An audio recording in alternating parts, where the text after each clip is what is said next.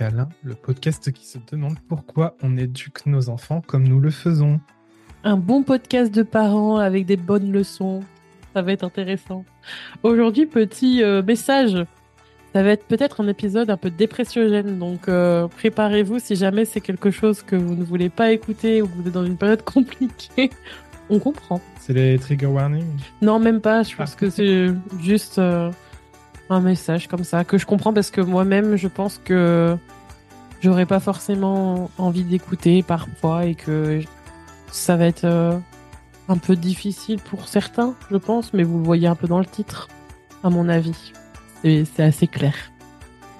Voilà, voilà. Pas besoin de préciser du coup. Non, en fait, finalement, c'est pas mal. c'est une reprise de podcast. Du coup.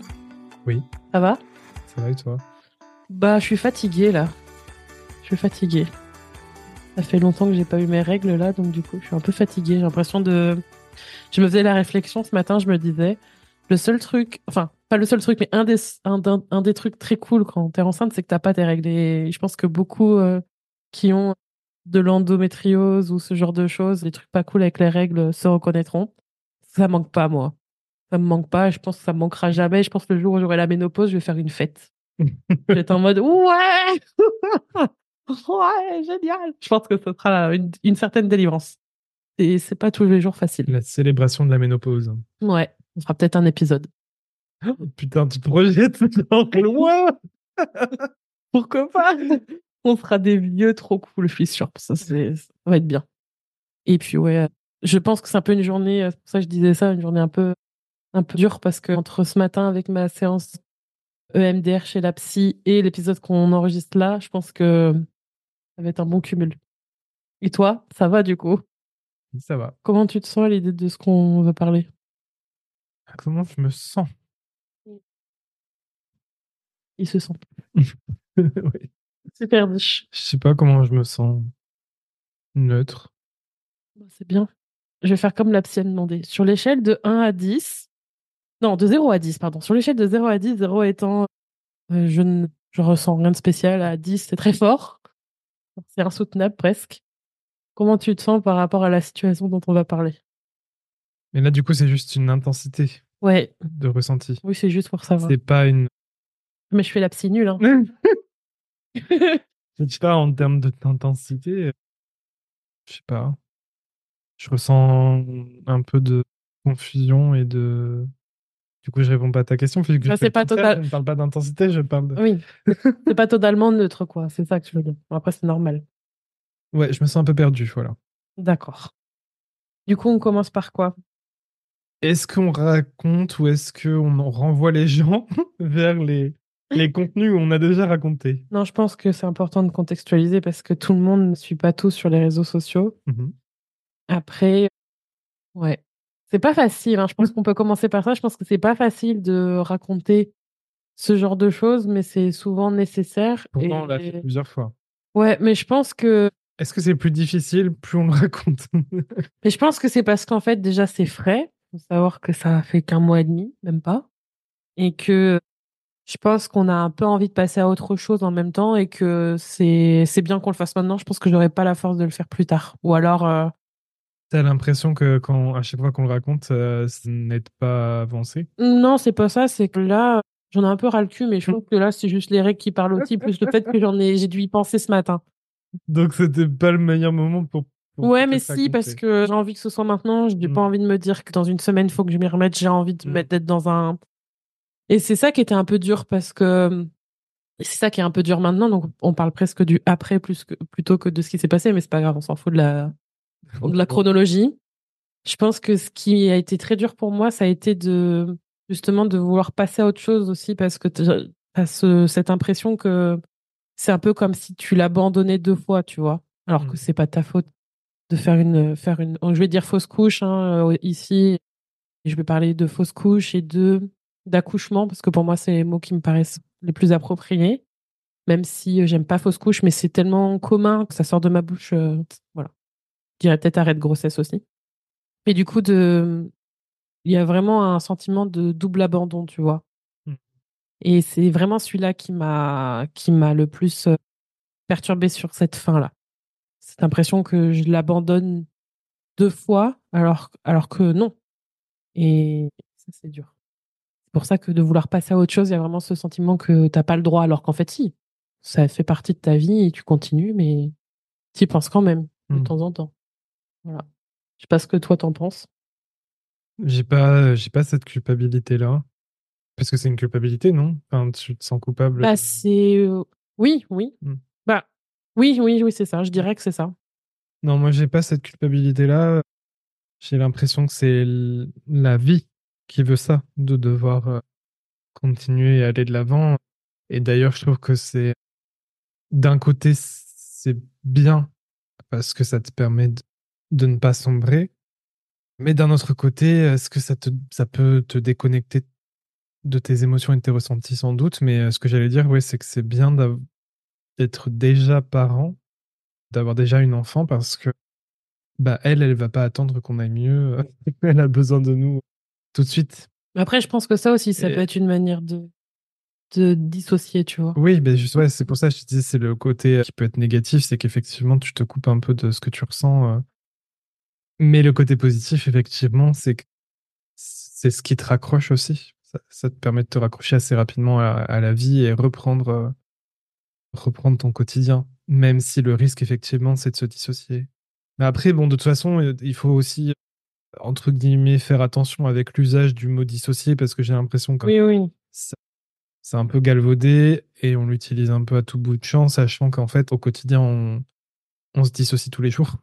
Ouais, non, mais Euh, oui, je après, euh, c'est toujours une question d'intensité, d'échelle, à quel moment on fait, pourquoi, enfin voilà. Bon, bon, là, on va pas faire tout un, épi- un épisode sur ça, mais en gros, l'idée qu'on veut dire, c'est genre, Faut pas que ce soit. un, un voile dessus, quoi. Voilà, c'est ça. Faut pas que ce soit un prétexte pour euh, enterrer ce qu'on ressent et ne pas, pas le questionner, ne pas le regarder Oui, en se disant ça n'existe pas. Je ferme les yeux, parce que beaucoup, on, ce qu'on fait tous. hein. Donc, Attends, l'histoire. Oui, attends. Ferme tes mails parce que ça va se c'est bon, c'est bon, j'ai Ah, Donc, l'histoire. L'histoire, il était une fois. Ouais, c'est nul. C'est nul. Ça fait des plusieurs années, je pense, qu'on discute de faire un deuxième enfant. Et depuis le depuis l'été dernier, donc l'été 2023, tu as de plus en plus émis la émettre émettre quoi? Comment on appelle ça C'est quoi l'expression? En fait, en gros, je me suis dit, c'est bon, c'est le moment, quoi. Voilà. Merci de Allez, let's go. plus clair. On simplifie. Mais en fait, depuis le mois de juin, en fait, on essaye. Hein.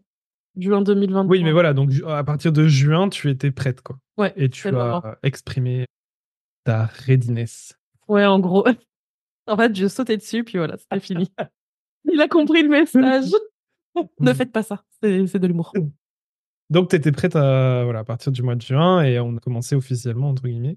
Même si. Alors, je sais pas si on en parle dans cet épisode ou si on en parlera dans un autre. C'est pas vraiment le sujet. Là, on va plus parler de, de la perte de la grossesse en elle-même et de la prise en charge. Donc, peut-être que ce sera l'occasion de parler Je ne sais même Allez, pas de quoi il veut parler. commence notre, notre signature de faire du teasing dans les épisodes. Sur d'autres fait- épisodes qui n'existent même pas, ni rien. Bon, il fait du teasing aussi sur ce que je ne sais même pas de quoi il veut qu'on parle. Ça, pr- ça promet. Euh, dans tous les cas, en fait, voilà, on, on a commencé officiellement en juin, mais c'était pas, c'était pas, comment dire ça? On n'a pas donné toutes nos chances, quand on n'y est pas allé à fond, en mode, euh, faut le faire tous les jours, voilà. Donc, on a commencé en juin, mais franchement, c'était Chill. chill. en juillet, il y a eu une première suspicion de fausse couche, mais à ce moment-là, on n'utilisait pas le terme de suspicion. Mm. Pour toi, t'étais sûre et certaine. Enfin, t'as pas- t'avais pas de doute. Pour toi, c'était une fausse couche. Ouais, Point. ouais. Donc, première difficulté, sachant que euh, c'était. le- Aujourd'hui, avec le recul, on parle de suspicion parce que on n'avait pas le temps de faire d'avoir un test positif.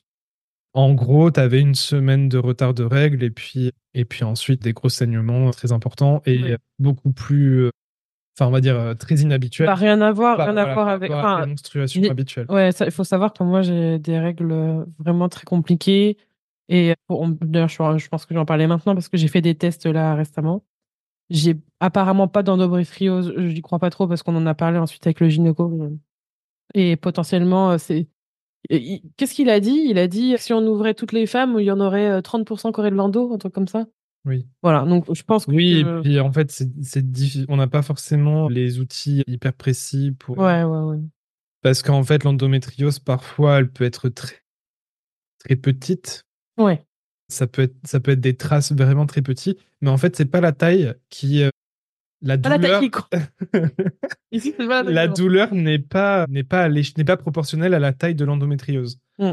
Il disait qu'il y avait des femmes qui pouvaient avoir des tout petits points d'endométriose à certains endroits, mais avoir des douleurs très importantes, et d'autres femmes qui ont des, des gros rassemblements d'endométriose, mais qui n'ont pas forcément une douleur aussi intense que celles qui ont des tout petits euh, points. Mais bon, en gros, j'avais des, j'ai toujours eu des règles très abondantes et on m'a quand même euh, trouvé de la dénomiose. Donc, euh, je pense qu'il y a, il y a des, voilà, je suis capable. On en parlera, on va pas parler tout dans le détail, sinon ça va être trop long. Non, mais pour vulgariser, simplifier au max, c'est de l'endométriose, mais circonscrit à, l'utérus. Alors que l'endométriose, quand on parle d'endométriose tout court, c'est, ça peut toucher d'autres organes. En gros, c'est nul. Enfin, donc ça me fait mal et ça peut faire tous les mêmes symptômes que l'endométriose. Donc je vois la différence entre ce que j'ai d'habitude et ce que j'ai en juillet. Et c'est pas, pas exactement pareil. Hein. Voilà, oui, tout de suite, tu as vu que c'était très différent. Ouais, ouais, ouais. Et donc pour toi, c'était une fausse couche. Ouais, tu l'as vécu comme ça. Enfin, en tout cas, oui. Et je pense que c'était très précoce, ça c'est sûr. Donc premier coup dur, mais de mémoire, je me souviens que Ouais, non, c'était. Il y avait, il y avait de la déception, un peu de tristesse, mais c'était pas. Ouais, c'était pas non plus. Enfin, voilà, t'as pas pleuré. Euh, moi non plus. Non, non, c'était juste un peu, oh, c'est chiant, parce qu'en fait, mm. ce qu'il faut aussi euh, dire, c'est que Charlie, ça a été très facile de, de tomber enceinte de Charlie et ça s'est fait dans mm. le mois euh, qui a suivi. C'était très rapide. Donc, du coup, c'était un peu le truc de, oh, c'était pas, comme, Charlie. Hein. comme la première fois. c'est dommage. Ensuite, du coup, ben, on a continué à, réessayer, mmh. mais euh, sachant qu'on était dans un contexte un peu compliqué parce que je crois qu'en juillet, août, on faisait toujours du cododo avec Charlie. Ouais, ouais, c'est possible. Et il me semble qu'on a arrêté le cododo en septembre. Mmh. Dans ces eaux-là. Donc, dans le contexte de cododo, disons que voilà, c'est pas. Ouais, c'est pas ouf. Hein. C'est pas, le plus, c'est pas le plus évident pour ça. Donc, c'était pas des essais très réguliers. Euh, voilà, encore une fois, on n'a pas donné le maximum pour. on s'est pas donné à fond. Et, euh, et là, c'était en septembre. De nouveau, suspicion de fausse couche. Qu'on dit ça aujourd'hui avec le recul. À, l'époque, on pensait encore une fois que c'était une, une fausse couche. Euh, tu le vivais comme ça. Ça s'est passé à peu près de la même manière. Ah, c'était, de règles. Ouais, c'était plus dur, hein, franchement. mais, voilà, le, les symptômes ont été plus difficiles, surtout que ça a duré deux semaines. Quoi. Ah ouais, c'était vachement dur. Et puis, j'ai jamais été dans une fatigue et dans un, épuisement euh, mental et physique. Euh, non, c'était hmm. vraiment dur. Mais encore une fois, pas de test. Et, hmm. et à ce moment-là, on n'avait pas forcément conscience que pour vérifier qu'il s'agit bien d'une fausse couche, bah, il faut faire un, test sanguin pour vérifier qu'il y a bien les hormones de grossesse. Ah, mais surtout qu'en plus, ça ne nous a pas laissé le temps. Et... Oui, mais je veux dire, si on savait, tu vois, ah, oui. on aurait pu y penser. Non, mais moi, on savait moi, pas, on se doutait pas. Euh, ouais, toi, tu le vivais comme ça et tu n'avais pas de questions à te poser. Quoi. Oui, oui, c'est sûr. Et, et, du coup, à ce moment, dans notre tête, bah, c'était deux fausses couches consécutives, donc ça faisait quand même beaucoup. on avait toujours dans cette idée que la première, la première grossesse, bah, c'était quand même hyper facile, donc on se pose des questions. Il y a aussi le contexte que tu es de groupe sanguin négatif mm. et moi positif. Et on nous avait parlé d'incompatibilité de résus, etc., etc., que tu avais eu des injonctions, injections, pas des injonctions, mm. des, injections de Rofilac à la première grossesse. On nous a parlé un peu des risques et tout ça, donc mm. c'était dans un creux de notre tête et donc ça faisait des inquiétudes. Euh, bah, un potentiel truc qui pouvait se passer, quoi. Voilà. Et donc là, à ce moment-là, donc c'était ouais, fin septembre, tu, tu, aimais, tu aimais le besoin de faire une pause dans les essais et euh, de, voir un, professionnel, un spécialiste pour avoir des conseils. Oui, euh, euh, c'était le plus simple parce que c'était très dur d'avoir, c'est très dur d'avoir un rendez-vous gynéco de toute façon. Et si on n'attend pas six mois, on n'en a pas quoi. Donc on fait cette pause. Et courant octobre, on voit la sage-femme. On voit la sage-femme qui, bah, on pose toutes nos questions, on lui parle de tout ça. Et là, pour le coup, t'avais pas forcément. Alors, la, la, fausse couche, quand même, de, de, septembre avait été plus difficile que juillet, notamment parce que ça avait duré deux semaines et que les symptômes étaient plus violents. Et mémoralement aussi, ça avait été plus difficile, je pense, de te dire que ça faisait deux, deux, à la suite. Voilà, quoi. ça commence à être beaucoup. Donc, moralement, c'était un peu plus dur, mais je, ça a été surtout, j'ai l'impression presque tu l'as, que tu as réalisé à quel point tu le vivais mal quand on a parlé à la sage-femme. Et, et, en racontant ce qui s'est passé, tu t'es tombé en larmes assez vite. Et, et, là, ça a été difficile et c'est bah, déjà une première, un premier morceau de prise en charge compliqué, je trouve. Ouais. Tu vois, dès ce, dès ce moment-là, parce que la sage-femme tout de suite nous dit euh, bah en fait pour moi tant que vous n'avez pas de test c'est pas des fausses couches c'est des règles euh, abondantes ouais on m'a on m'a tout de suite dit ah mais non mettons de côté le fait que ce soit une fausse couche on n'a pas eu de test donc vous savez pas donc en fait ça, en fait c'était en mode bah c'est sûrement pas ça. Genre je pense que c'était une manière d'essayer de me dire que voilà c'est ça. Mais en fait moi ça m'a pas forcément aidé parce que j'ai l'impression que ça, ça invalide le ressenti hmm. et ça met de côté que potentiellement faut aller peut-être chercher, aller un peu plus loin. Et en fait, j'ai l'impression que les soignants, ils pensent tout de suite qu'on veut un parcours de PMA avec injection et compagnie de d'hormones, alors que non, pas hmm. forcément. Moi, là, je voulais qu'on qu'on aille voir est-ce que, je sais pas, bah justement, heureusement que j'avais pris un rendez-vous pour une IRM ou faire une écho et et voilà qu'on a on a rien trouvé, mais en fait, et on l'apprendra après c'est le fameux gynéco qui, à la fin, m'a parlé d'histoire de Lando là, avec euh, l'adénomiose et compagnie, qui euh, dit qu'avant, ils attendaient deux ans avant de s'inquiéter. Maintenant, c'est un an avant de s'inquiéter.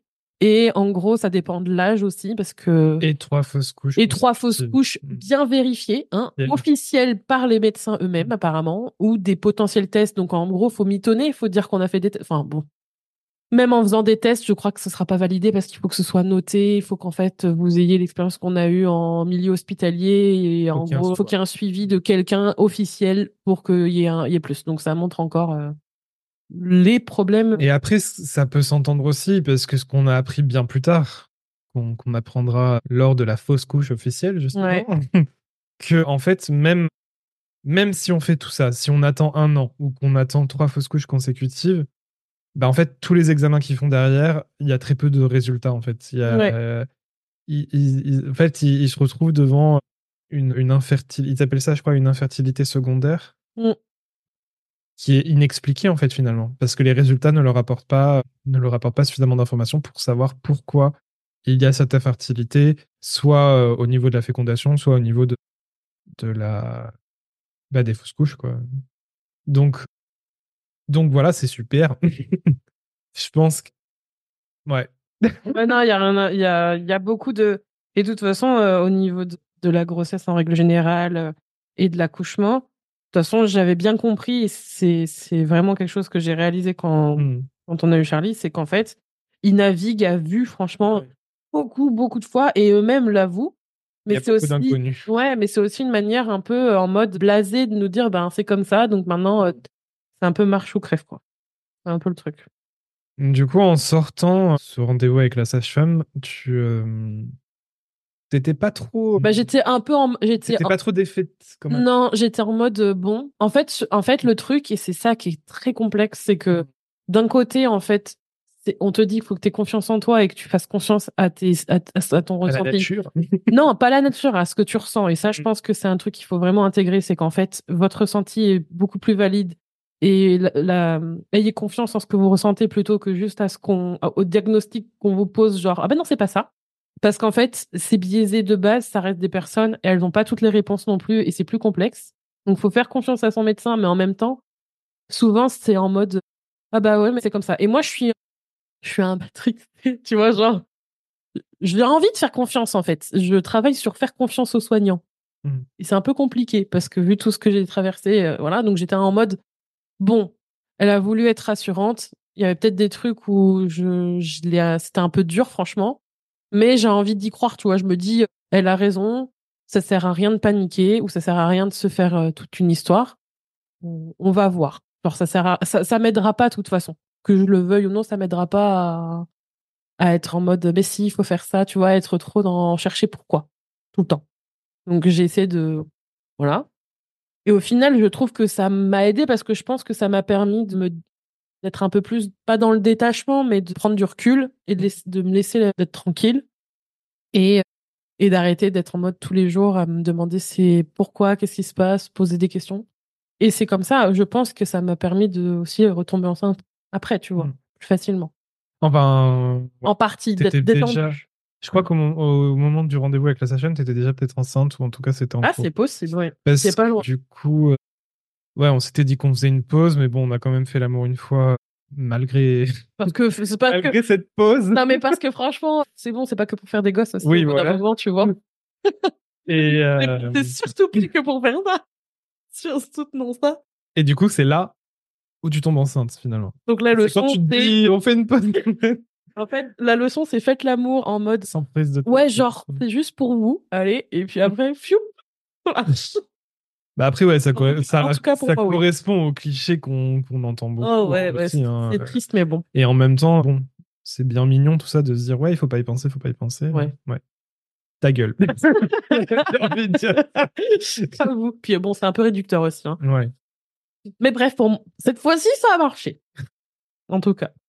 Et ouais, fin, pas mal. octobre, fin octobre, on apprend que t'es enceinte. Et là, tout de suite, t'avais peur. Bah, non, c'est oui et non. J'avais peur, mais en même temps. En fait, je sais pas si c'était de la peur, c'était plus en mode, ben, je suis, je, j'ai l'impression que j'étais pas très engagée. Tu vois, t'es en mode, ok, bon, on va oui, voir. mais pourquoi tu n'étais pas? Parce que t'avais peur. Ouais, oui, oui, c'est sûr. Mm. Après, euh, au final, ma peur était peut-être légitime aussi, vu ce qui s'est passé après. Oui, c'est ce que je t'ai demandé après. euh, Ouais. Je pense que c'était une manière de me protéger, tu Mm. vois. Ouais. Mais ça n'a pas servi à grand chose parce qu'au final, Oui. on, on peut pas vraiment se protéger.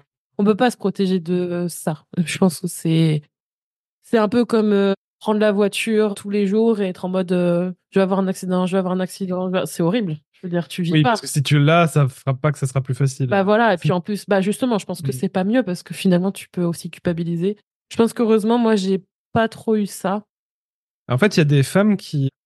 Elles, a- enfin, elles arrivent. Euh, Je, sais même pas si elles essayent de le faire, c'est juste que c'est comme ça que ça se passe pour elles. Mais euh, ce qu'on m'a partagé, c'est que voilà, il y a certaines femmes qui m'ont dit Moi, avant trois mois, ça n'existe pas. Oui. Du coup, ça. Et si elles perdent leur grossesse avant les trois mois, elles sont pas. Ça ne les bouscule pas autant Mm. parce que pour elles, de toute façon, ça n'existait pas. Mais moi, je comprends ça et on en a parlé. Mm. Moi, je comprends les deux tableaux, tu vois, qu'on s'engage ou pas, parce que je pense que c'est aussi une manière de. On vit les choses différemment. Oui. Mais par contre, c'est pas, et c'est ce qui a été vraiment violent après, c'est pas quelque chose qu'on partage en mode d'une vérité universelle Oui. ou même avec quelqu'un quand elle traverse, surtout quand elle a traversé ou traverse ça, parce que du coup, c'est sa vérité, mais pas, mais pas celle forcément de la personne en face. Donc Oui, ça, c'est faut important. s'adapter au ressenti de la personne qui est en face de nous. Ah, C'est même pas faut s'adapter, faut juste L'écouter. voilà, c'est ça. Faut pas être dans ah oui mais non, non, non, moi je moi je non c'est pas du moi je là c'est juste euh, chute et écoute.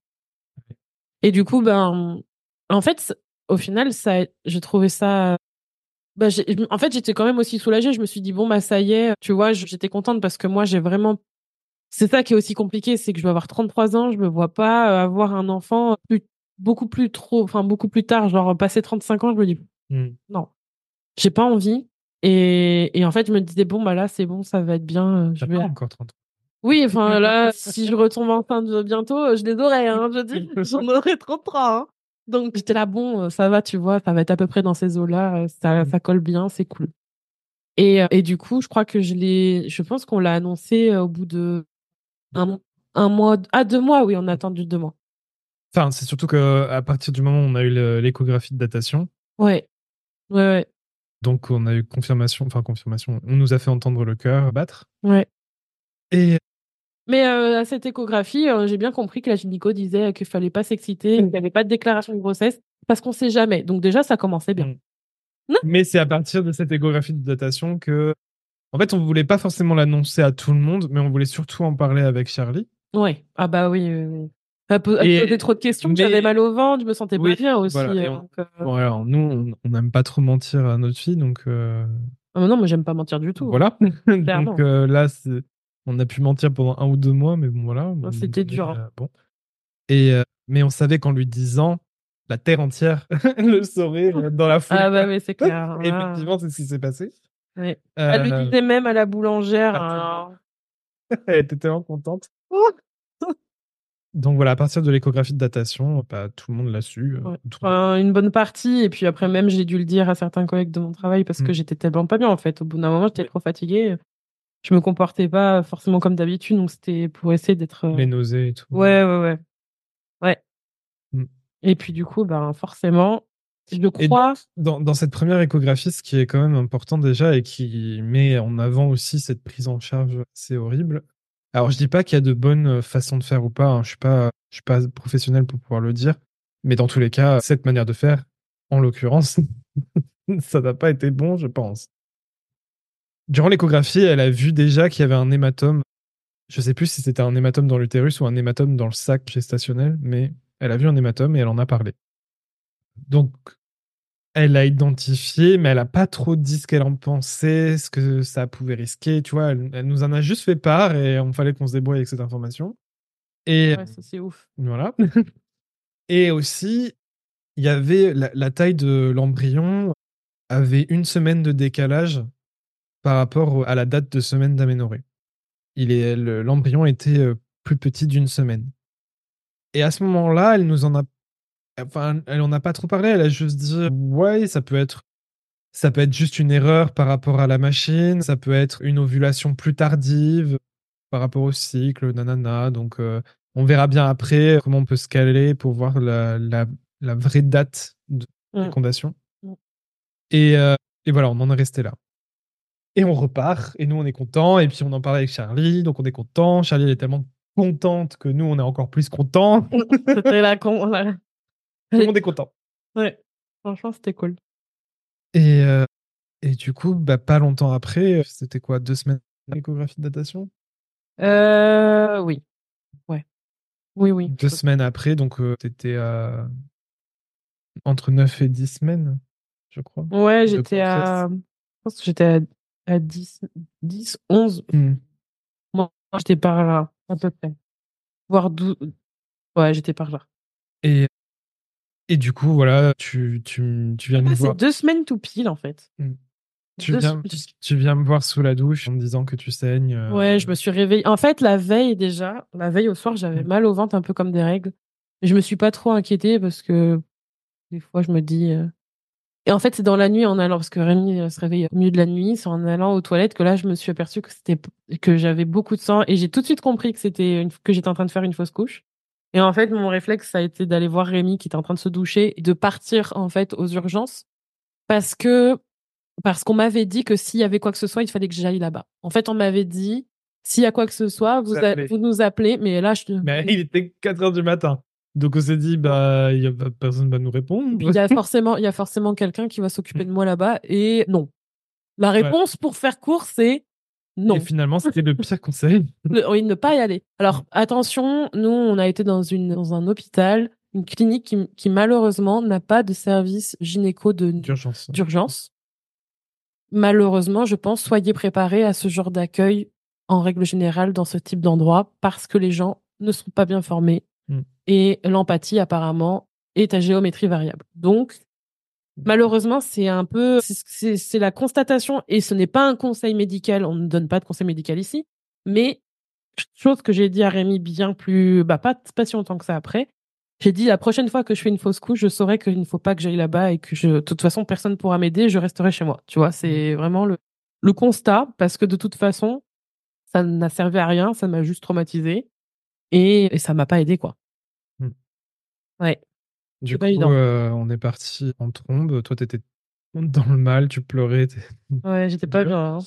Euh, en pyjama, là. Moi, je suis allé réveiller Charlie parce que ben, il fallait bien. Enfin, on pouvait pas la laisser toute seule, donc Ouais. c'est super agréable de la réveiller en pleine nuit, la pauvre. Enfin, elle, après, euh, elle a été réveillée, mais j'ai l'impression qu'elle a vécu le truc un peu Mm. euh, jusqu'à ce qu'on lui, a- on lui explique que c'était un peu en mode Oh, Ouais, sur le moment, on n'a pas trop su quoi lui dire, à part que t'étais pas bien et qu'on avait besoin de t'amener Mm. à l'hôpital. Et, et du coup, on arrive, évidemment, à cette heure-là, il n'y a personne. Et on se dit, bon, bah, du coup, c'est bien, tu vas être prise en charge rapidement. Mm. Et en fait, non, il a fallu faire tout le protocole. Ouais, alors moi, ce que j'ai trouvé honteux, alors déjà, quand je dis que je suis en train, de, je, je leur ai bien dit, je suis en train de faire une fausse couche. Meilleur move, asseyez-vous, on va faire les papiers. Oh, j'avais envie de lui, enfin, là maintenant, j'ai envie de lui hurler dessus. Mais sur le coup, je suis tellement dans sous le choc et je le, je le serai du début à la fin parce qu'en fait, je pense que physiquement déjà, voilà, j'ai été en sidération et puis même mon corps, en fait, j'étais en train d'accoucher, donc mon corps, il l'a complètement voilà, il était, je tremblais en fait, j'avais les, je tremblais en faisant les papiers, en lui demandant des, enfin, en lui répondant à ces informations. Ensuite, il y a quelqu'un qui m'a quand même emmené quelques minutes après prendre mes constantes, mais la merde, je leur ai dit, s'il vous plaît, moi, j'aimerais bien. Est-ce qu'il y a, est-ce y a une sage-femme en fait? Je voulais juste en voir une. La personne, elle n'a pas cherché à savoir pourquoi. Moi, je voulais surtout lui parler. Je savais ce qui était en train de se passer. J'avais juste besoin de, de savoir euh, comment ça allait se passer après. Enfin, du soutien, quoi. Et euh, elle m'a dit, euh, même s'il y en a, ben, je suis pas sûre qu'elle soit disponible et qu'elle descende. Ouais, super, meuf. Trop bien. Donc, du coup, il y a eu ça. Et en fait, je, je pense que la personne en face de moi ne savait pas quoi faire. Ne savait pas quoi faire. Enfin, aucun a su vraiment quoi faire à part faire les trucs un peu médicaux normaux. Le problème, c'est que, alors qu'elle était, je, je me souvenais même pas qu'elle m'avait mis mon bracelet d'identification. Je m'en suis aperçue quand on est rentré que j'en avais un, tellement j'étais sous le choc. Et le truc, c'est que en, me en voulant me déplacer. Alors qu'ils savaient très bien que j'étais en train de faire une fausse couche. Je pense qu'ils n'ont pas entendu ce que j'ai dit deux fois.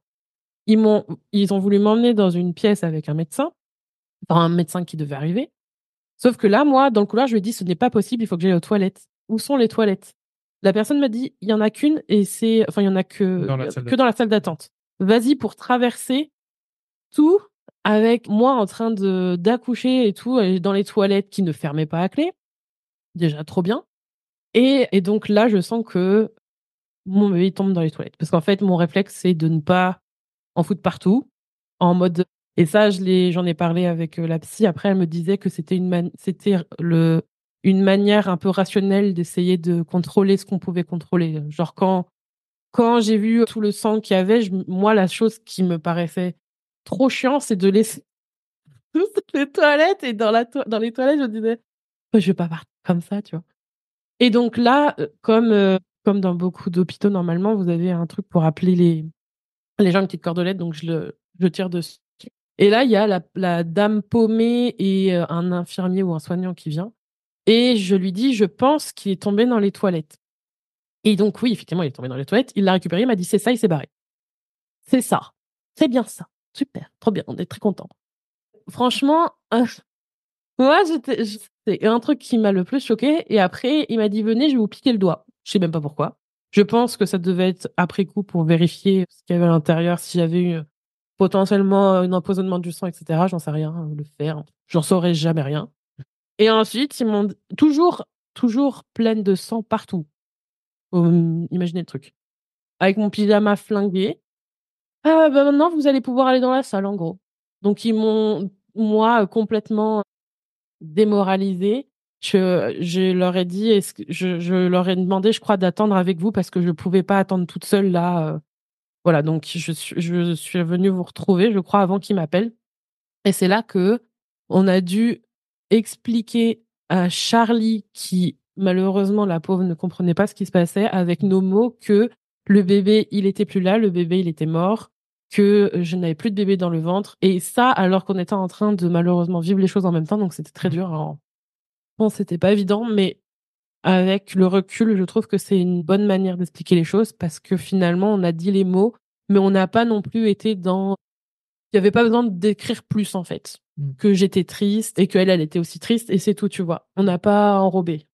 Alors évidemment, toi, t'étais entre les deux, ça devait pas être évident non plus. J'avais un peu l'impression que toi, euh, t'étais spectateur. Malheureusement, c'est pas la place la plus évidente non plus, tu vois. D'être dans le truc de. Bah voilà. Tu vois? Bah j'étais en soutien surtout. Mais ouais. Puis tu t'occupais de Charlie aussi. Bah oui. Mmh. en fait, il y a vraiment ce truc de. Euh, t'as ta peine, mais en même temps, tu dois rester parent aussi en même temps. Tu peux pas mmh. faire en mode euh, reste là-bas. Meilleur moyen de traumatiser ton gosse. Mmh. Et après, je suis allée dans la salle euh, avec le médecin euh, qui est arrivé. Et la dame m'a demandé. Euh, je crois que c'est le seul moment où il y a vraiment eu un côté un où elle a essayé de trouver les mots et j'ai senti qu'elle a essayé de trouver qu'est-ce qu'elle pouvait faire. Elle m'a demandé si elle voulait que je fermais la porte de, de l'endroit où j'étais. Je fais non. j'ai fait non, franchement. non, mais je fais non, euh, ça sert... je lui dis non, ça sert à rien. Là, il y a personne. de toute façon, il y a personne. Et puis en plus, je me, je, je, j'ai. savais que t'avais pas envie de rester. Euh. Non, mais c'est même pas ça. J'étais encore en sidération. J'étais encore sous le choc. Donc en fait, hein. j'étais en mode j'entends, j'entends pas, je mmh. regarde le, le, j'étais à côté de moi-même, tu vois. J'étais et le médecin est venu me voir, il m'a dit Bon, bah voilà, vous avez bien tout expulsé, hein, vous n'avez pas resté plus longtemps ici, il n'y a pas besoin qu'on vous garde, vu ce qui s'est passé. Oui, bah bien sûr, mec, merci. Et euh, question, il m'a dit, euh, il m'a demandé euh, si j'avais eu une injection. Je lui ai dit oui. Il m'a demandé quand et il m'a demandé combien. Alors, pire question à poser parce que je ne sais pas et en plus, j'étais dans un état de choc incroyable. Donc, j'avais envie de lui dire Bah, cherchez dans vos dossiers. vous avez mon suivi. Et il me fait c'est pas grave. C'était quoi? C'était 200, c'était 300, c'était 400. Je demande, je fais juste, je savais pas. Je lui ai... Il m'a dit bah oh, bah si vous en avez une, en gros ça suffira. Puis vous verrez demain avec le service gynéco. Je vous mets un jour d'arrêt et puis ciao. En gros c'était ça. Mm. Et pour finir en apothéose, j'ai quand même osé demander d'avoir des serviettes à la fin à quelqu'un parce que je partais, la femme qui me donnait le, le papier d'arrêt. Cette personne à qui j'ai demandé est-ce que je pourrais avoir une serviette parce que je perds beaucoup de sang encore? Et qui m'a dit, vous en avez pas chez vous, vous n'avez pas prévu. Et moi, j'avais envie de dire, là, franchement, je la revois, je pense que je lui, je lui, je lui hurle dessus. Je lui dis, bah non. Je lui balance mon sang dans la et elle, fait, et elle me fait, non, mais elle m'a quand même dit, non, parce qu'on n'en a pas beaucoup. Mais j'ai envie de dire, mais c'est pas mon problème. On t'en aura demain. mais vraiment, mais c'est là où on se dit, bah, le, milieu médical est vraiment dans la merde.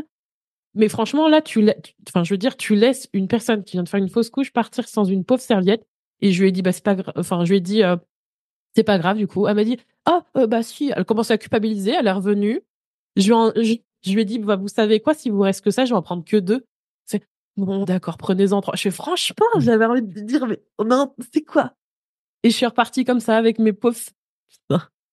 Du coup, franchement, c'était la pire expérience. Il faut savoir que suite à ça, et d'ailleurs pour les personnes qui ont vécu des choses traumatisantes, que ce soit ce que je raconte ou d'autres choses, vous pouvez faire une, un signalement à ce qu'on appelle l'ARS. Alors moi, c'est ce que j'ai fait, donc j'ai cherché ça bien après. C'est l'agence régionale de santé. Donc ça, c'est hyper important parce que ça vous permet déjà vous de pouvoir. Je trouve que dans ce cas-là, je trouve que ça m'a, moi perso, ça m'a aidé. C'est la première fois de ma vie que j'ai fait ça. Et j'ai aussi fait un courrier, c'est ce que eux m'ont recommandé, de faire un courrier à la direction de l'hôpital ou à la, l'endroit de, de, qui s'occupe de la médiation, bref. Et j'en ai fait un. J'ai fait trois pages où j'ai tout raconté parce qu'ils m'ont dit que c'était quand même grave à l'ARS et que ça, voilà, qu'il y aurait une enquête, etc. Ainsi soit-il, ils m'ont même carrément dit si vous voulez parler avec euh, la médiation, je fais non, moi je veux pas leur parler.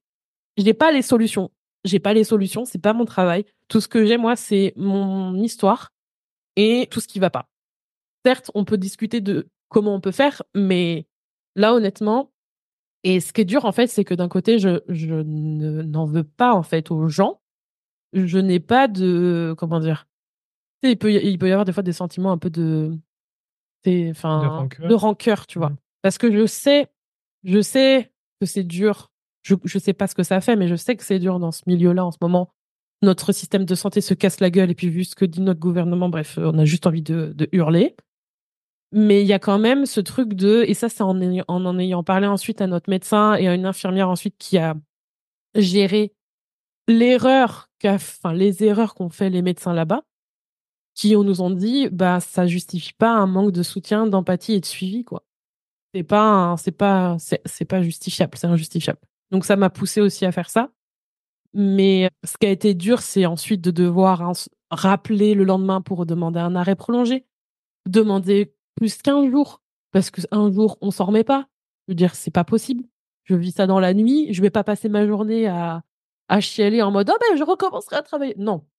En plus, il a fallu dans les 48 heures trouver la force de voir si c'était vraiment un, si c'était vraiment un souci, l'europhylac, parce que nous, on a deux, deux groupes sanguins euh, différents et ça peut jouer de ne pas faire une injection. C'est pas la différence de groupe sanguin. Non, mais c'est le négatif. Le fait que le père soit positif et la mère négatif. Ouais, bah c'est la différence. Enfin, c'est non, le on pourrait être OO. Euh, oui, mais euh, le résu. Le, le. Et c'est vraiment le fait que le père soit positif et la mère négative. Ah bah voilà, c'est pratique. Hein Hein? On a le, le On fait comment alors? On fait comment? Mais par contre, ce qui est rassurant et qu'on ne savait pas, c'est que le dernier gynéco qu'on a vu nous a dit que l'allo-immunisation, donc c'est ça le véritable problème avec ce. On a appris des trucs scientifiques avec cette histoire. c'est que la mère s- s'allo-immunise de ce résus positif. Je suis un putain d'Avengers. en fait. Et ce problème, mais d'ailleurs, t'es une chimère parce qu'en fait, pour chaque grossesse, t'as de l'ADN de ces enfants qui restent en toi. Ça peut faire aussi film d'horreur. hein. On va dans ce Bref. J'ai peur. Ça m'inquiète un peu maintenant que tu l'as dit. Je sais pas si c'est une information que je voulais entendre. mais tu sais, c'est comme euh, le fait que Oula, attention. quand tu as des, des petits frères et des petites sœurs, Oui. ce sont aussi des chimères. Parce que comme ton ADN, il est toujours dans le ventre de ta mère, Oui. ben eux, ils récupèrent un peu de ton ADN Ah ouais? quand ils- pendant la grossesse. C'est-à-dire que mon Et petit du coup, frère, ton il petit a. frère, il a un peu d'ADN de toi. Voilà. Génial. C'est parfait. On est très heureux. Et donc, l'allo-immunisation qui pose problème avec ces, ces, ces résus-là, elle devient vraiment problématique. Il disait, euh, enfin, c'est très très rare. Et genre, lui il disait que dans sa carrière, et il avait l'air un peu âgé, je sais pas quel âge il avait. Ouais, mais- il était à la retraite, je crois, normalement. Ah oui, c'est vrai. Ouais. Dans sa carrière, il, il n'a vu ça qu'une seule fois. Ah. Donc c'était un peu rassurant. Et voilà, il disait aujourd'hui, avec les injections de Rofilac et tout, ça va. Et, et il disait que euh, c'est vraiment au bout de plusieurs grossesses que. C'est la mielda. Après tout ça, du coup, par rapport à l'injection, donc du coup, j'ai cherché dans les 48 heures où j'étais en PLS de moi-même s'il fallait que je fasse une injection ou pas, parce que aucun des services n'a su me dire qu'il fallait que j'en fasse une. Heureusement que j'ai fait une recherche parce que ça peut mettre en péril euh, une future grossesse de pas faire l'injection de Rofilac après une un accouchement, une À cause de la fameuse allo-immunisation. Il est là pour te sortir son mot de la chaque- science. pour chaque saignement, en fait, ouais, c'est Ouais. préconisé de, faire pas une bon. injection. Donc, c'était le plaisir de faire ça, de réclamer une ordonnance et une vérification, de réclamer un arrêt maladie. C'était le plaisir. Et donc, oui, il fallait que j'en fasse une. Oui, j'ai dû faire l'injection, expliquer tout ça et être euh, au bord de. Voilà, j'étais vraiment très mal. Et donc, forcément, euh, ça a été un mois très compliqué parce qu'on a eu aussi des. Comment dire, des, des choses à titre personnel qui se sont rajoutées et même à titre professionnel. Donc, c'était vraiment. C'était le pire mois. Ah ouais, j'ai dû euh, C'était prendre. un- euh, C'est un- C'était interminable. ah ouais, franchement, l'acharnement, c'était vraiment le mot. Et euh, c'est le, le, le premier- la première fois de ma vie que j'ai dû prendre des anxiolytiques pour euh, gérer. euh, Pour pouvoir dormir au départ. ouais, pour pouvoir dormir, mais c'était aussi après pour gérer le stress, l'angoisse, tout ce qui était lié en fait. Ça me faisait des crises de larmes et de panique. Et je pouvais pas, je pouvais plus fonctionner correctement, donc c'était plus possible. Ça a été. Heureusement, notre médecin général était à l'opposé de tous les autres soignants qu'on a vus dans ce parcours de prise en charge Ah oui. et qui a été vraiment à l'écoute et.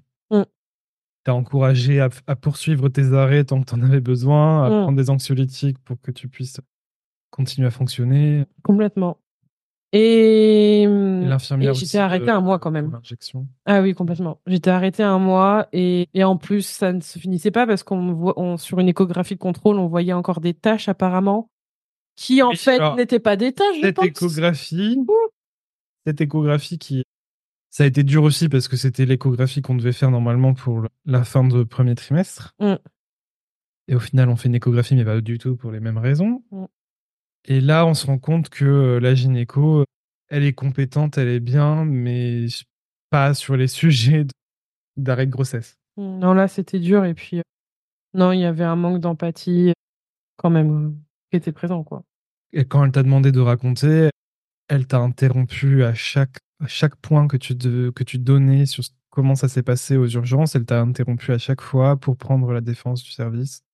Ce qui peut s'entendre, mais pas face à quelqu'un qui, qui te raconte, qui s'ouvre toute vulnérabilité et qui te fait part de, de, ses, de ses difficultés émotionnelles, en fait. Mm. C'est pas le moment de prendre la défense de ton service, alors que là, Enfin, il y a prendre la défense de son service et en même temps, tu vois, être dans l'écoute et être Mm. dans, dans la compréhension ou juste dans l'écoute et, et je sais pas, de toute façon, ça le faisait pas. C'était Mm. pas possible. Enfin, vraiment, c'était, c'était catastrophique comment c'était consécutif comme ça. Genre, c'était vraiment, il y avait pas de fin, quoi. Mm. Et Et du coup, c'est pendant cette échographie qu'elle nous dit effectivement qu'il y a peut-être, c'est parce que c'était vraiment tout petit, un résidu de tissu qu'il va falloir expulser d'une manière ou d'une autre. Soit ça arrive tout seul, soit il faudra prendre des médicaments. Et, et c'est là qu'elle nous dit, de toute façon, c'est vrai que à l'échographie de datation, on avait vu qu'il y avait un souci de taille. Ouais. Et elle nous le dit ça maintenant comme ça. Ouais. Genre dans l'ignorance. Qu'à la première, elle n'avait rien dit. Et au final, on se rend compte à ce moment-là qu'elle avait déjà un doute que ça, qu'il y aurait peut-être des ennuis mm. sur la, le reste de la grossesse. Elle nous a pas préparé. Mais dans ce cas, en fait, c'est là où je disais au début de, de l'épisode je ne sais pas quelle est la meilleure solution à faire dans ces moments-là, parce qu'effectivement, bah, c'est un risque. J'imagine que quand ils voient ce genre de soucis, ça ne veut pas dire que forcément ça va mal se, mal se passer. Donc il y, y a, un côté d'incertitude, comme on l'a dit, il y a plein d'inconnus, ils sont paumés, comme tu l'as dit. Mm. Donc quand elle a vu ça, elle a dû se dire ah peut-être un risque que ça se passe mal, mais ça peut aussi très bien se passer. Et donc elle n'a rien dit. Mm. Mais dans ce cas, ne le dis pas après. Enfin. Oui, oui, c'est surtout ça. Pourquoi tu le dis à la fin Enfin, voilà. Donc, Et tu euh, vois, là encore, je me dis, c'est qu'un être humain. Euh, oui, bien sûr. Mais en fait, en même temps, c'est une façon de, de m'auto-maltraiter. Hmm.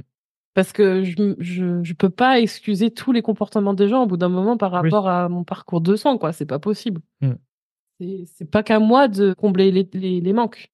Les manquements, même, de comportement. Mais bon, c'était pas la, c'était pas l'apothéose mais en même temps, ce qui a été encore plus chiant, c'est de me faire prendre un médicament qui n'a eu aucun effet et surtout qui n'a servi à rien parce que me dire voilà, vous prendrez ça, mais on ne sait pas ce que ça va faire et peut-être que ça le fera dans une semaine comme ça peut le faire demain. Ça me laissait encore plus dans l'incertitude et est-ce que finalement ça va. Et puis en fait, ça m'a rien fait. Et heureusement que j'avais un autre rendez-vous, mais il a fallu encore attendre pour s'apercevoir qu'en fait il y avait rien et que honnêtement c'était sûrement l'adénomiose qu'elle a vu. Mmh. Voilà, et nous, pendant ce temps, bah, ça rajoutait du stress par-dessus ça, ça nous empêchait d'avancer. Mmh. Et c'était nul. Et pendant tout ce temps, pendant tout ce temps, l'argument qui revenait tout le temps et qui, qui continuera sûrement à revenir, euh, c'est naturel. Voilà. Ouais, le truc, euh alors ça, je sais pas s'il y a des soignants qui vont écouter mmh. cet épisode, qui gèrent ce genre de, comment dire, de déclaration auprès des patients mmh. et patientes. Mais honnêtement, j'en ai, au bout d'un moment, j'en ai eu ras le cul, en fait, d'entendre qu'on me dise c'est une femme sur quatre, c'est normal. Non, mais déjà, déjà, voilà, faut laisser faire la nature. En fait, moi, ça m'aide pas. Ouais, non, mais moi, ça m'a, au bout d'une fois, tu vois, on te le dit, si tu sais pas, ok, bon, moi, je le savais déjà, tu le dis une mmh. fois, ok. Mais, mais il y a une différence parce que ce qui est assez étonnant, c'est que le dernier gynéco qu'on a vu, qui avait ses bons et ses, peut-être ses trucs un peu plus discutables, lui, au lieu de me dire, juste le truc bateau de ces, ces beaucoup de femmes, il a été plus loin dans son explication. Il a été un peu plus en mode, je sais pas, il a. Il a fait un dessin. Il, ouais, alors déjà, c'était pour euh, la, la dénomiose et puis même pour le reste. Et mm. il a, il a pas été juste en mode, ça arrive à tout le monde. Donc voilà. Tu vois, genre. Faites avec. voilà, genre, vous n'êtes pas la seule. On en voit tous les jours. Mm moi, ça m'aide C'est triste, c'est, c'est vraiment, ça nous touche vraiment quand ça arrive à 5 ou 6 mois. Ouais, alors ça, mais alors, ça là, les ça, c'est pas, enfin, elle peut très bien le ressentir comme ça, il n'y a pas de souci. Mais tu mais ne le dis pas. Mais oui, tu ne le, dis pas. C'est. Tu dis. Euh, ne le dis pas à quelqu'un qui vient de vivre une fausse couche précoce. Vaut mieux se taire en fait, voilà. Ben Taisez-vous. ne dites rien, ou alors donner peut-être. Tu le dis à une euh, personne qui vient de perdre son bébé à 5 ou 6 mois, voilà, et que par soutien, tu lui dis, voilà, effectivement, nous, ça nous touche énormément quand ça arrive comme mm. ça. Mais à une personne qui vient de vivre une fausse couche précoce, ne le dis pas. Ça sert à quoi? Non, mais il y a plein de trucs qu'il faut pas dire, de toute façon. Et, euh, et, et, oui, en fait, cette histoire de c'est la nature, euh, voilà, il y avait sûrement un souci, que ce soit chromosomique ou autre, qui faisait que l'embryon n'aurait pas été viable sur le long terme. Ok, mais en fait, attendez que la personne vous demande pourquoi c'est arrivé. Attendez que la personne vous dise je ne comprends pas pourquoi pourquoi il y a eu cette fausse couche. Et là, effectivement, peut-être que ça peut faire du bien d'entendre cette réponse. Mais si on vous demande pas ça, si on vous demande pas de nous expliquer pourquoi il y a eu cette fausse couche, ne nous en parlez pas. En fait, on le sait déjà. Non, mais c'est surtout qu'en fait, moi, ce que j'avais envie de leur dire, c'est et alors? Et, et donc, ça change quoi par rapport à mon ressenti? Ça change quoi par rapport à ce que je vis? Rien ça change rien et ça, ça invalide ce que je ressens parce que vous êtes plus dans la recherche de d'une non-explication et de voilà. Et en fait je crois que dans ces moments-là on veut on veut pas de la on veut pas relativiser. On veut d'ailleurs c'est très malsain parce qu'en fait c'est juste mettre tout le tapis des émotions et un vécu. Et en plus de ça ça sert à rien de répéter ça parce qu'on le sait et c'est pas en le répétant que ça va changer quelque, chose. Donc, dans ces moments-là, sauf si on pose des questions de pourquoi, de comment, vaut mieux se taire. Vaut mieux se taire et vaut mieux arrêter de nous pomper l'air avec des explications. Ou alors, faut poser des questions au lieu de, de dire votre science. Parce que franchement, on n'en a rien à carrer dans ces moments-là. Donc, vraiment. Ouais, je pense que, comme tu dis, la base, c'est peut-être de, de demander à la personne ce qu'elle a besoin déjà. Oui, non, mais écouter et poser des questions. Mmh. Voilà, chose que malheureusement, trop peu de soignants, encore aujourd'hui, dans des cas comme ça, ne savent pas encore faire, ou refusent de faire, ou ont fait et sont eux-mêmes blasés, j'en sais rien. Mais en tout cas, voilà, ça, euh, ça a été le pompon sur la garonnette. Donc, ça, euh, voilà, c'est donc globalement le résumé de la prise en charge désastreuse de, de cette grossesse arrêtée. Ouais. Et aujourd'hui, du coup. Bah, le stade, c'est que j'ai envoyé une lettre. La réponse de l'hôpital, c'est on a bien compris, on fait une enquête, on vous tiendra au courant. C'est très bien, mais moi, ça changera pas la, face du monde de ma vie.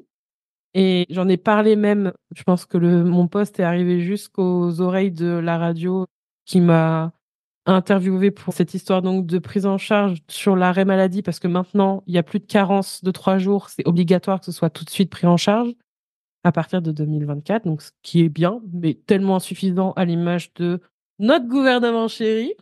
Aïe, gouvernement actuel, je m'en tape les doigts tellement je suis vénère. Surtout avec les trucs d'aujourd'hui, là, j'ai envie de tout brûler. Et puis, ben, je pense qu'on va pouvoir répondre aux questions. Pour, euh, Oui, enfin. Tu veux un petit mot de la fin? Bah, dire quand même qu'aujourd'hui, euh, du coup, tu fais quand même un. T'as as décidé de reprendre euh, une thérapie. Ah oui, c'est ce qui m'a généré. Ah oui, complètement. Bah, en... En fait, c'est pas reprendre, mais c'est juste déjà, entre guillemets, pour ça. Clairement. Et puis ça aussi, les gens qui m'ont dit, il faut que tu ailles voir la psy, il faut que tu ailles voir la psy, il faut se faire accompagner. Pareil, ça, c'est pas des choses à dire non plus. Je crois que je réponds déjà aux... Puis les gens qui forcent là, mais laissez-nous vivre un peu le truc, euh, traverser, on sait. Voilà, on sait que ça va nous aider. On l'a entendu une fois. Arrêtez, taisez-vous. J'avais envie de leur dire ta gueule. C'était là, c'est Oui, puis tu iras quand tu sens que. Et c'est ça. En fait, le truc, c'est que je savais exactement mmh. ce que j'avais besoin de faire. Je sais, faut laisser le temps. En fait, le problème, c'est qu'on veut trop faire tout, tout maintenant. Et là, c'est le bon moment, sachant que en plus, je, je suis déjà allé voir la psy plusieurs fois. Je sais exactement ce qu'il faut que je fasse. Il faut juste un peu digérer les choses. J'y suis allée moi après. C'est très court. Il y en a, elles ont besoin de beaucoup plus de temps. Et je trouve que, voilà, même elle, elle me l'a dit, euh, c'est, super d'y aller en prévention et tout. Et là, j'ai fait ma, moi, j'ai fait euh, une séance de MDR, donc c'est euh, quelque chose qui est assez court et qui était très ciblé parce que je savais exactement sur quoi je voulais travailler. Parce que probablement parce que il y a un peu l'héritage de toutes les séances que j'ai faites et c'est ça qui me permet de, de cibler, d'y arriver un peu mieux, plus vite, entre guillemets. Mais en fait, chaque situation, elle est différente. Et franchement, oui, je pense que c'est nécessaire rien que pour vider son sac et en parler, même si on a l'impression d'aller mieux. Parce que c'est pas qu'une impression, on va mieux, mais il y a quand même plus derrière. Et ça permet de se sentir ben, mieux dans sa tête aussi, quoi. Et même si parfois on a l'impression qu'on est passé à autre chose, moi j'y suis allée parce que je sais que par expérience, on a des petites choses comme ça qui parfois paraissent pas énormes, qu'on vit bien avec, mais finalement qui viennent moisir un peu comme vieux chocolat dégueulasse qu'on a oublié dans une poche et qui finit par puer grave parce que ça finit par moisir, mais on s'en aperçoit pas tout de suite. Donc voilà, c'était un peu mon, ma démarche.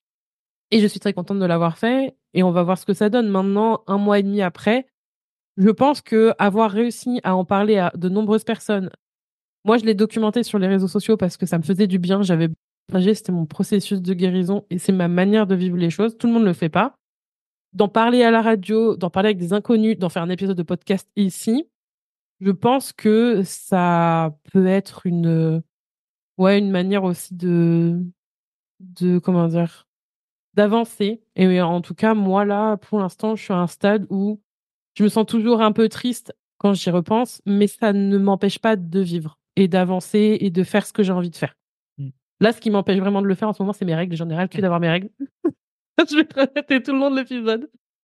Voilà, voilou. Et donc, euh, on a demandé, avant d'enregistrer cet épisode, on a demandé euh, à la communauté s'il y avait des questions à nous poser. Et je pense que pour faire une bonne transition, ça pourrait être intéressant de répondre aux questions qui, vont bien ensemble. Euh, comment demander comment ça va sans être intrusif Et comment aider un proche qui vit cette situation? Comment demander comment ça va sans être intrusif? Mmh, Je vais essayer de penser aux personnes qui nous ont envoyé des trucs cool. Enfin, genre, je pense que dire juste dire qu'on pense à nous, nous envoyer un message. Potentiellement, je pense que c'est mieux d'envoyer un, un texto que d'appeler. Perso, moi, je, je préfère ça Hmm. parce que t'as pas forcément envie de parler. Parce que une des, un des trucs qu'on n'a pas dit, c'est qu'un des trucs difficiles, et je suis très heureuse que tu l'aies faite, mais je pense que ça a dû être très dur, c'est je pense que tu as annoncé que, que je n'étais plus enceinte et d'expliquer pourquoi à tous nos proches à qui on l'avait dit et t'as envoyé des textos mais t'as enchaîné en fait, tu l'as fait Oui, je l'ai fait. ben, je voulais. C'est comme, euh, comme un sparadrap. Tu dois Voilà. marcher d'un coup. Je, je l'ai fait très vite. Je l'ai fait euh, dans l'après-midi, je crois. Ouais, ouais. Dans le lendemain en fait, tu l'as fait direct. Non, je crois que c'était l'après-midi même. Ah oui, c'est vrai. Oui, non, mais c'est parce qu'en fait, pour moi, on Et- était la veille, mais en fait, Mm. c'était la veille. Et du coup, j'ai. Mm. En gros, j'ai fait un message que ensuite j'ai envoyé à toutes les personnes qui, qui étaient au courant. Mm. Donc, je pense que hum, déjà, ça, en soi, ça va générer des retours. Donc, en fait, la, la... je pense que quand tu quand es à l'extérieur, de juste dire que tu es désolé. Et évidemment, hein, je fais une parenthèse, mais faut, faut dire ce qu'on pense. Mm. Donc, faut pas le faire genre en mode fake. Vaut mieux se taire. si vous vous sentez, si vous êtes en mode je sais pas quoi lui dire, bah vous dites rien et vous je- réfléchissez. Mais Je pense qu'une manière de pas être intrusif, alors je pense pas que ce soit intrusif de demander comment ça va, mais quand on le vit, je pense qu'on peut se dire, euh, bah, enfin, tu dois savoir que ça va pas, quoi. La Voilà, donc question, comment- la- je pense que tu as déjà la je réponse. pense que dire comment ça va, c'est pas une bonne idée. Voilà, mais peut-être Voilà. demander comment tu te sens, c'est déjà Ouais. autre chose. Et demander tout simplement ce, ce dont la personne a besoin. Mm. Et, Ouais, ouais. Et parce que que chaque situation est différente, chaque personne est différente, donc. euh, Et je pense que si vous savez pas, si vous vous êtes loin, etc., vous pouvez tout simplement dire que vous êtes disponible, si vous l'êtes vraiment, que vous êtes disponible, que euh, s'il y a quoi que ce soit, ils peuvent revenir vers vous. Et ça suffit, en fait. Mm. Et donc, pour répondre à la question comment aider un proche, bah ça, ça suffit. Parce qu'il n'y a pas besoin d'en faire 150 000. Peut-être que demander de quoi tu as besoin, euh, est-ce que tu souhaites que je passe, voilà, et venir peut-être avec quelque chose. euh, Moi, perso, si on, m'a on m'a c'était très bien, tu vois.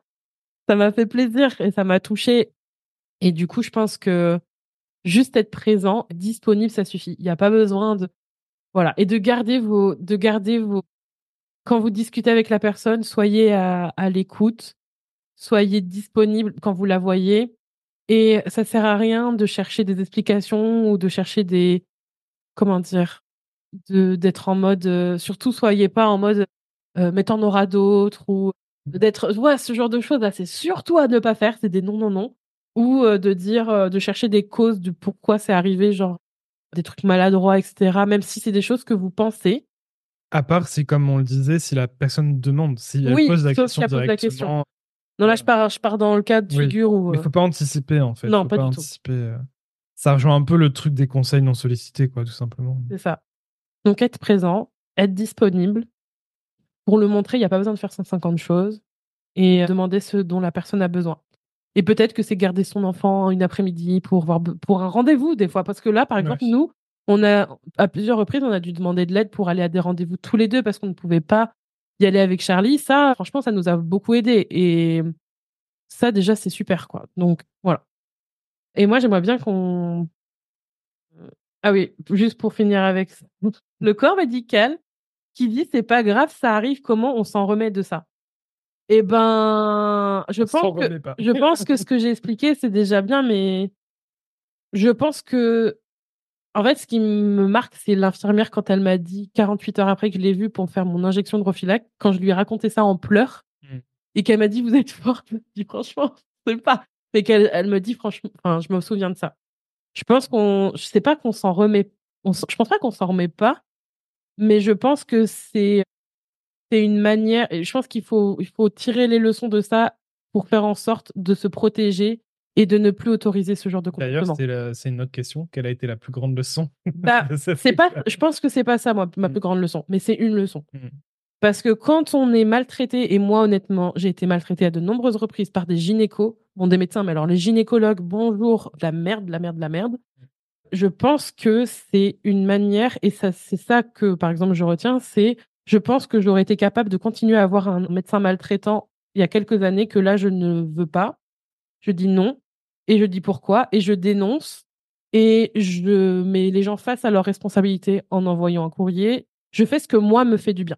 Moi, me, pour remettre un peu, euh, je sais pas moi, la justice dans ou je pense qu'il y a ça qui est important, de dire les choses, d'en parler. Moi, ça me fait du bien.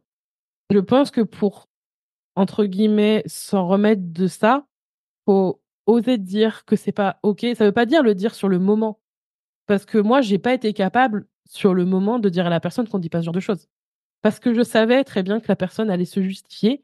Et de toute façon, le meilleur moyen de s'en sortir, c'est de ne plus y retourner et d'informer les autres, d'informer que cette personne, c'est pas un médecin à recommander, que, que cette personne a dit ça, et d'aller voir quelqu'un d'autre. Donc ça, c'est important. Et, et au pire aussi d'en parler. Et sinon, je pense que honnêtement, c'est pas à nous de changer le corps médical, c'est bien plus systémique que ça. Donc on a un rôle à jouer, mais on n'est pas malheureusement, c'est bien plus grand que nous et il y a des choses qu'on va pouvoir faire et d'autres choses qu'il va falloir changer et c'est systémique. Donc c'est un peu complexe comme question et je pense qu'il faudra en parler avec quelqu'un qui est du milieu et qui a peut-être aussi son avis là-dessus.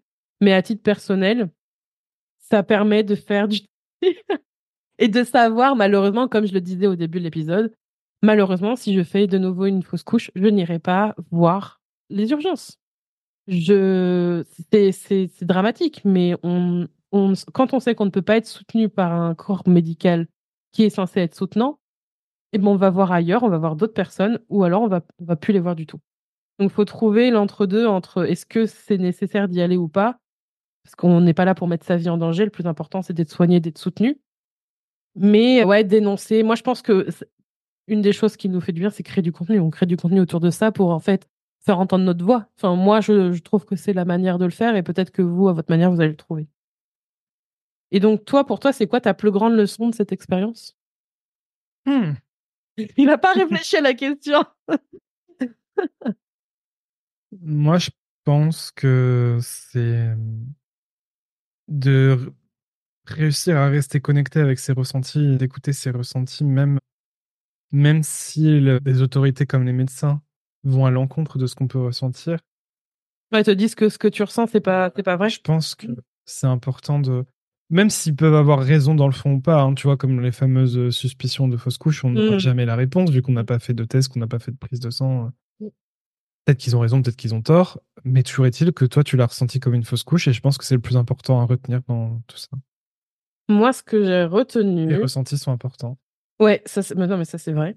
Mais ce que j'ai retenu, perso, c'est que finalement, dans notre couple, en tout cas jusqu'à aujourd'hui, qui la, fameuse phrase ce qui ne nous, tue pas nous rend plus fortes, c'est un, peu, un peu la phrase à, t-shirt, j'en sais rien. sur un mug. Sur un mug. Non, sur le mug, en ce moment, j'aurais envie de mettre ta gueule. Je crois que c'est le mug que j'aimerais bien acheter. Genre, c'est un peu le mug. Je devrais m'en faire un.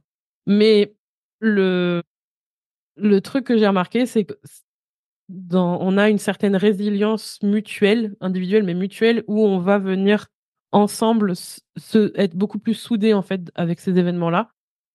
on a eu d'autres occasions de le voir, mais je trouve que celui-là il est particulier et, c'est dans ces moments où en fait je me suis aperçue que le plus important, ça restait quand même d'être ensemble, d'être nous, à quel point on s'aimait, même avec Charlie, tu vois vraiment la solidité de notre couple, de notre relation.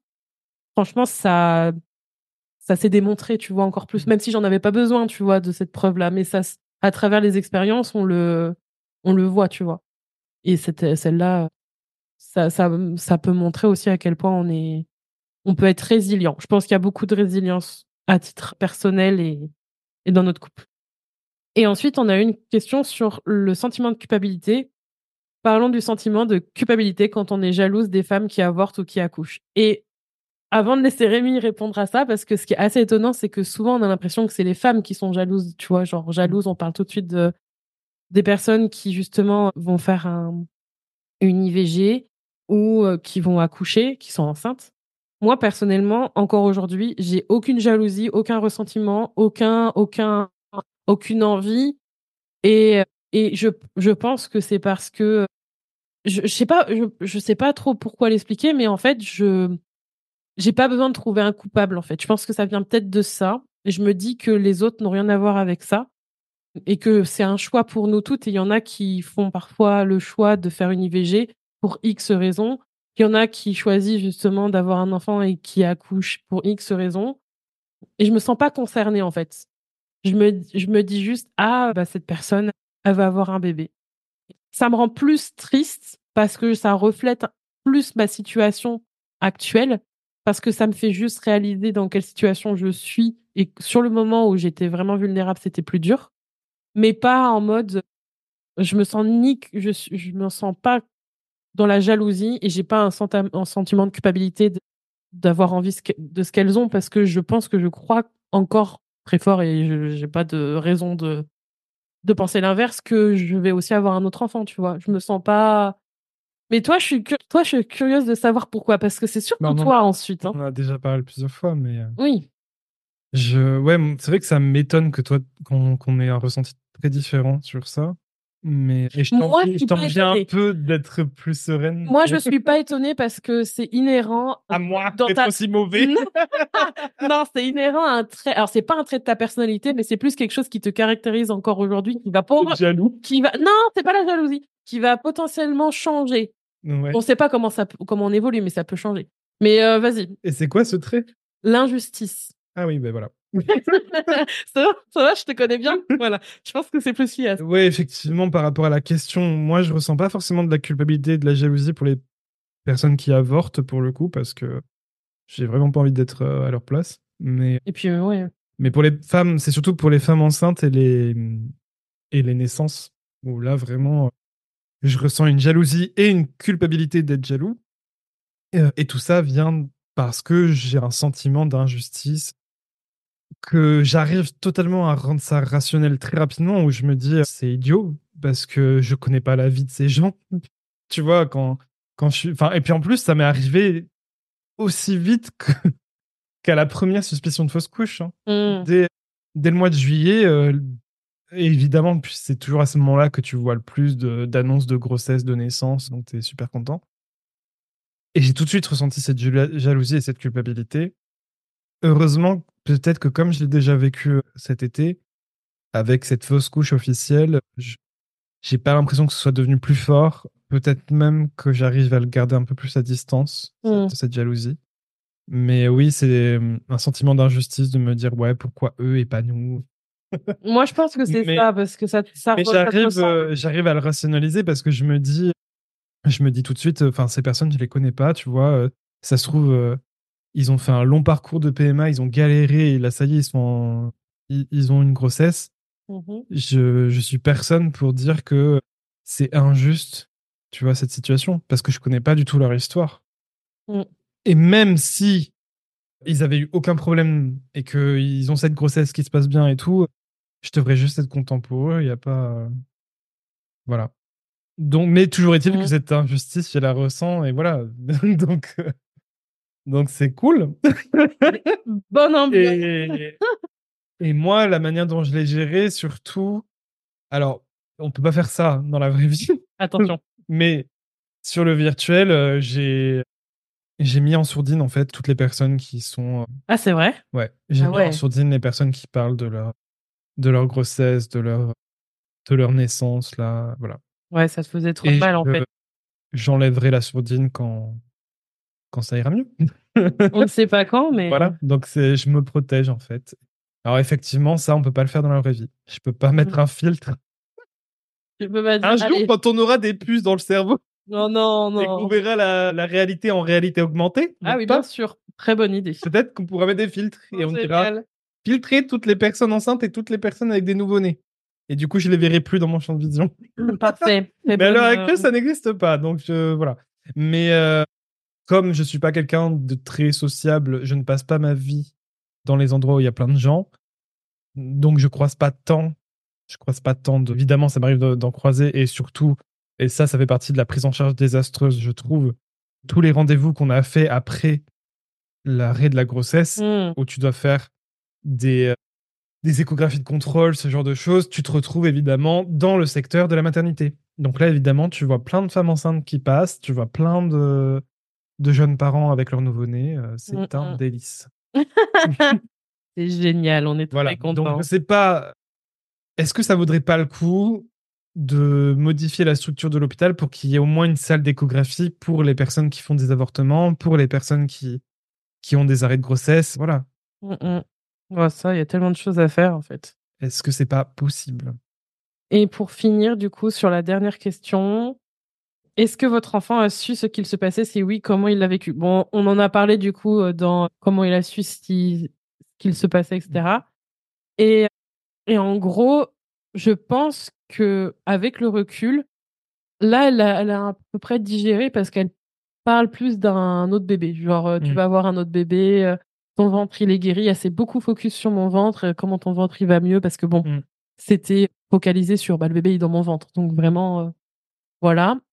Il y a quand même eu une partie où elle était triste, mais il n'y avait pas, il y a pas eu de pleurs, il n'y a pas eu de larmes, il n'y a pas eu de crise particulière, Elle tout ça. exprimait sa tristesse. Mais elle exprimait sa tristesse. Et elle en parlait à tout le monde aussi, genre euh, comme elle parlait du fait qu'elle allait avoir un petit frère ou une petite sœur. Mm.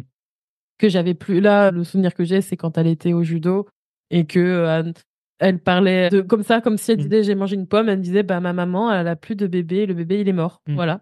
Elle va te dire ça comme ça. et elle nous a sorti il y a pas très longtemps que j'avais fait une fausse couche. Ouais. Elle a sorti les mots alors qu'on les a prononcés, mais entre nous, jamais vraiment directement elle. On lui a dit que le bébé, il était plus dans mon ventre, qu'il était mort, que j'étais en train de guérir, que j'étais, qu'on était triste, etc. Voilà, on verbalisait et qu'on était avec elle, qu'on était là. Voilà. Mais j'ai pas le sentiment Moi, que ça ça a fait drôle, hein, Je trouve.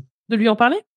De voir comment elle le vivait Ah ouais? et la manière dont elle l'a vécu. euh, J'ai j'ai beaucoup de gratitude pour ça, tu vois.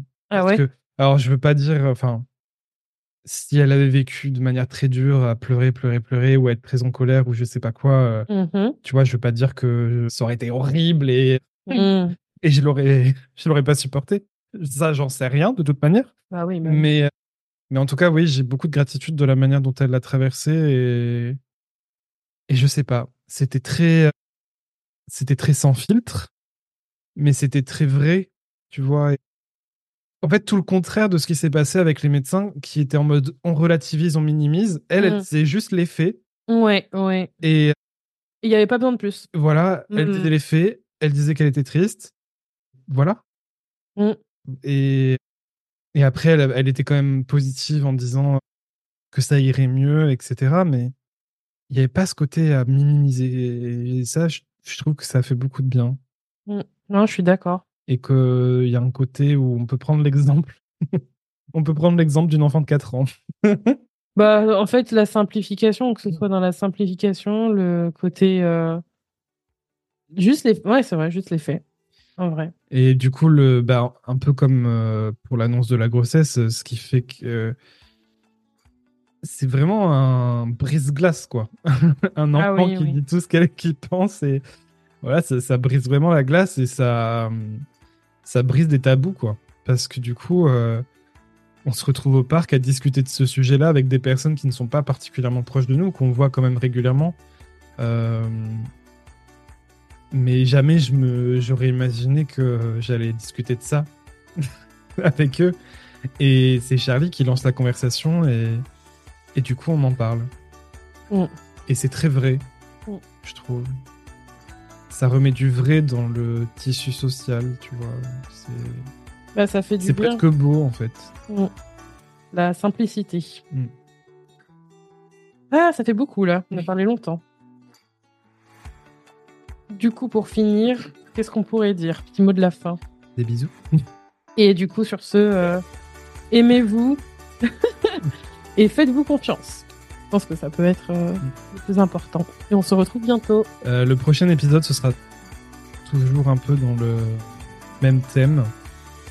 Euh, mais ce sera plus introspectif parce que je, je serai tout seul dans cet épisode-là. Pendant la pendant la grossesse et pendant le, tout le parcours suite à, à la perte de la grossesse, je me suis j'ai enregistré des, des bribes de Enfin, comme un journal audio, finalement, un journal de bord audio. j'ai j'ai enregistré des bribes de pensée. Et donc, je vais, euh, pour ce prochain épisode. Je vais, euh, je vais les monter, je vais les rassembler et je vais les- vous les partager. Voilà. À bientôt. À bientôt.